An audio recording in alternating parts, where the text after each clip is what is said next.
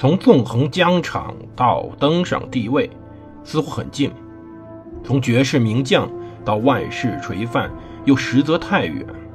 把手中的权杖换成头上的皇冠，要经历多少勾心斗角、纵横捭阖，乃至腥风血雨？请收听蒙头读书的《拿破仑传》。欢迎大家收听蒙头读书。大家好，我是胡蒙，这里是我们的《拿破仑传》。我们接着上回讲故事。在那个阶段，历史上最为重要的一次会面开始了，就是拿破仑和亚历山大一世在那个木筏上的会战。拿破仑非常有意思，他把这个木筏装点的非常华丽。当时木筏上有座帐篷，而这个帐篷的门造型华丽，门的顶端分别象征着俄国和法国的鹰，以及上面漆了巨大花鸭子的 N 代表拿破仑和 A 代表亚历山大，但那里却没有代表普鲁士国王弗里德里希威廉的 FW。当时弗里德里希啊也去了蒂尔希特，可是现场非常尴尬。他只是一个非常卑微的君主。第一天，他压根都没能上那个筏子上，只好裹了个俄军厚大衣，在右侧岸上等着筏上的两人决定普鲁士的命运。而他无能为力。可是筏上的两位对于他的王国没有任何的感情。到第二天，也就是六月二十六号，弗里德里希威廉获准上了木筏，以便于让亚历山大把他接回拿破仑。这时候发现。普鲁士得为法俄结盟的巨大成本买单。木筏上第二次会议结束后，亚历山大在下午五点之后进入蒂尔希特镇，一百名大炮鸣炮致敬，拿破仑亲自迎接，而且他住进了镇上最好的宅邸。弗里希德里希威廉来以后，没有鸣炮，没有迎接，他住的地方只是当时一个地主家开磨坊的。因为这时候经过两位的聊天，认为这位弗洛士国王过于的迂腐了，并且狭隘，惹人厌烦，而且只能谈一些有限的话题，无助于改变他的地位。拿破仑在后来回忆到说，这位国王竟然跟他聊了半个小时的制服纽扣，所以最后我说你得问我的裁缝啊。之后每个夜晚，三位君主早早用晚餐，然后互道晚安。接着，亚历山大瞒着弗里德西威廉返回拿破仑寓所，同他长谈到下半夜。这段的日子里，沙皇和法国皇帝之间的过得还是比较愉快的，因为他们经常交互检阅对方禁卫军，交互发放勋章与事务，并且还在盛宴上相互恭维祝酒。但两人的关系缔约，一方面要归功于深夜的哲学、政治、战略谈话，而另一方面要归功于当时的现状。其实啊，俄国皇太后玛利亚·菲奥多罗夫娜认为，俄军为霍亨索伦王朝流的血太多了，而沙皇弟弟康斯坦丁也坦率地仰慕拿破仑。他们两个人给亚历山大施压，要求他求和。而此时，现实情况也给了俄罗斯人非常非常现实的寻找和平的绝佳理由。当时，俄国财政已经破产了，军队军火库和仓库空空如也，训练、武装新兵、配备军官、装备要很长很长时间。此前的六个月中，上万名士兵和许多许多装装备在战争中损失，甚至有许多将领也由于伤病而死亡。亚历山大对于本尼西森再也没有任何的信心，但是此时又找不到任何代替他的将领，这就很尴尬了。因为如果战争再打下去，俄国可能就要真的孤军奋战了，普鲁士彻底被摧毁了。而英国人不仅在大陆上没有派任何军队，竟然还不愿意给俄国任何现金的补偿，甚至连贷款都不想给。而此时伦敦竟然还有实力发动远征。也就是说，英国等着俄国人和法国人打得头破血流，然后他来收尸体。这时候，伦敦正在准备发动远征，试图征服好望角和西属美洲的一部分地区。拿破仑甚至已经控制了西欧和中欧的大部分地区，能够为对付俄来动员庞大资源，入侵俄国心脏地带。当然，这非常难。而后面呢？也证明了想入侵莫斯科是件很难的事情。可是，这不是问题啊！此时亚历山大的顾问顾曼心的主要问题是，拿破仑这时候正在俄国瓜分波兰后获得行省，而这些省份多数位于今天的乌克兰和白俄罗斯境内。边界上瓜分也仅仅是上一辈人的事情，而波兰帝国官员依然控制这一地区。如果拿破仑入侵帝国边境，又完全有理由让波兰跟着拿破仑起来，一起反抗俄国人，甚至恢复波兰这个国家。所以说，谈判非常必要。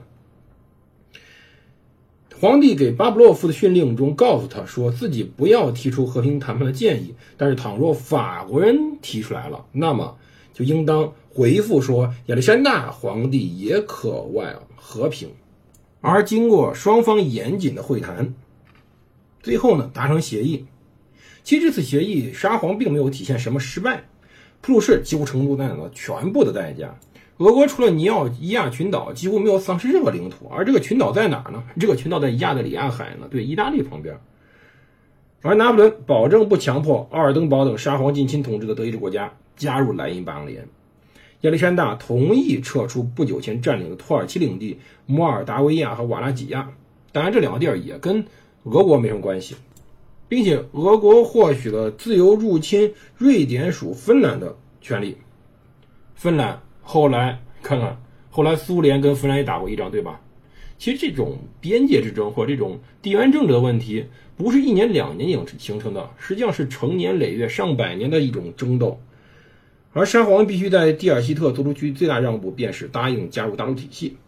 拿破仑希望这个可以加大英国的求和压力，同时亚历山大邀请拿破仑去圣彼得堡。当然，沙皇对法国大使说。我知道皇帝怕冷，但是我一定要他来。我会叫人把他住处加热到像埃及一样暖和。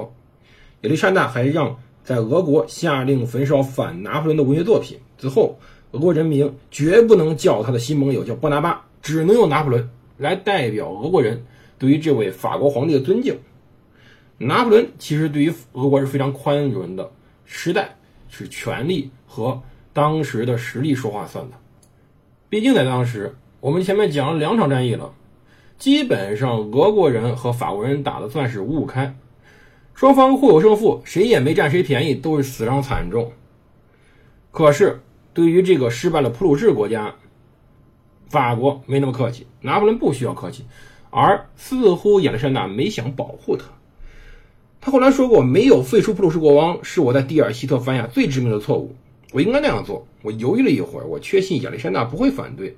只要我自己不戴上普鲁士王冠，他就不会反对。沙皇从普鲁士割走了当时瓜分波兰中得到的比亚维斯托克地区，这个举动，哼，实在是不像盟友行文。打输了，从自己盟友身上割了一块。而同时呢，不，由于普鲁士参加了第二次、第三次瓜分波兰，拿破仑便在这两次瓜分中新增的普鲁士省的土地上。创建了华沙大公国。波兰人希望这是重建波兰王国的第一阶段，但华沙大公国没有对外的外交代表权。大公呢弗里德里希·奥古斯特，他是萨克森国王，是德意日人，而议会呢也没多少实权。易北河以西的领土组成了新的王国威斯特伐利亚。科特布斯划归萨克森。拿破仑索要巨额战争赔款，一点二亿法郎。弗里德里希为了付钱，竟然只好变卖土地，你说他可怜的，并且把整体税负占国民财富比例从百分之十提到百分之三十。拿破仑强迫普鲁士加入大陆体系，禁止他在内侧和布隆贝格运河等水路收费。约瑟夫的那不勒斯王位，路易的荷兰王位，拿破仑的莱茵邦联保护人的身份被承认了。法军继续待在维斯瓦河、易北河和奥德河上的要塞驻军。普鲁士人口缩减到了四百五十万，竟然只是战前人口的一半，领土减少三分之一，军队只能留下四万两千人。在莱茵河与易北河之间，所有领土上，普鲁士国王的一切实际或最终权力被彻底的抹去了。萨克森国王甚至有权借道普鲁士向华沙大公国派兵。拿破仑如此羞辱弗里德里希大王的侄孙普鲁士，一定会永怀怨愤的。但是他估计自己与俄国的新友谊，可以压制奥地利和普鲁士，阻止他们报复《普雷斯堡条约》与《蒂尔希特条约》。而这时候我们扯到一边，说一个老朋友英国人。英国呀，实际上一直算的是拿破仑的敌人了。但是随着权力开始接近巅峰，希特勒战略来保护俄国、奥地利、普鲁士这三个大陆国家，绝对不会同时对付他。所以说，他既要让他们相互敌对，又得尽量让他们仇视英国。他利用普鲁士对汉诺威的渴望，弗里德兰会战后俄军无力再战的局面，与奥地利的联姻，俄奥对于奥斯曼帝国的看法的分歧，以及这三个国家都特别害怕的波兰复国运动。来防止这几个国家一起对敌开战。要知道，亚棉条约废止后的十年间，法国成为了当时这四个国家最害怕的那位欧洲霸主。可拿破仑避免了同时与他们为敌。当然，这正是他的外交才能。欧洲实际上发为法国和俄国的势力范围，这是这一战略决定性时刻。后来呀，在晚年，拿破仑在流放地圣赫勒拿岛谈论自己一生中最幸福之刻时，很多随员答出了不同答案。他说：“是的，就任第一执政时候，结婚的时候，罗马王，也就他后来添那个儿子出生时，我都高兴。但是那时我并不完全相信自己地位稳固。也许在蒂尔西的时候，我最幸福，我刚刚克服了埃劳会战等诸多的动荡与焦躁。”决胜沙场，指点律令，皇帝与国王们向我献殷勤，这个时候是最为辉煌的，而这就证明了蒂尔西的条约为他所奠定的基础。当然，拿破仑在非常兴奋之后又犯了一个错误，这个错误是威斯特伐利亚的国王。这个王国呢，由布伦瑞克、黑森、卡塞尔以北和西岸的普鲁士领土组成，后来还收复了部分汉诺威领地，占地一千一百平方英里。这个政治实体非常重要。拿破仑竟然让了一个二十二岁男孩当了国王，而这位呢，之前的成就不过是在美国到处闲逛，没头没脑的缔结了一桩在法律上还算是半作废的婚姻。这位人叫做热洛姆，对他弟弟，他弟弟资历不够，当不来国王。拿破仑其实知道，可是他觉得家人最可靠。但是拿破仑的家人在干什么呢？吕西安流亡了。热洛姆结婚没告诉他，那不勒斯的约瑟夫无能，波利娜正在大肆的通奸，荷兰的路易对英国走私犯视而不见。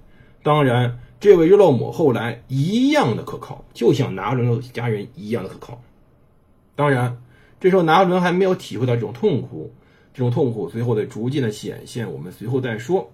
今天我们讲到这儿，这里有蒙多读书，我是胡蒙，我们明天见。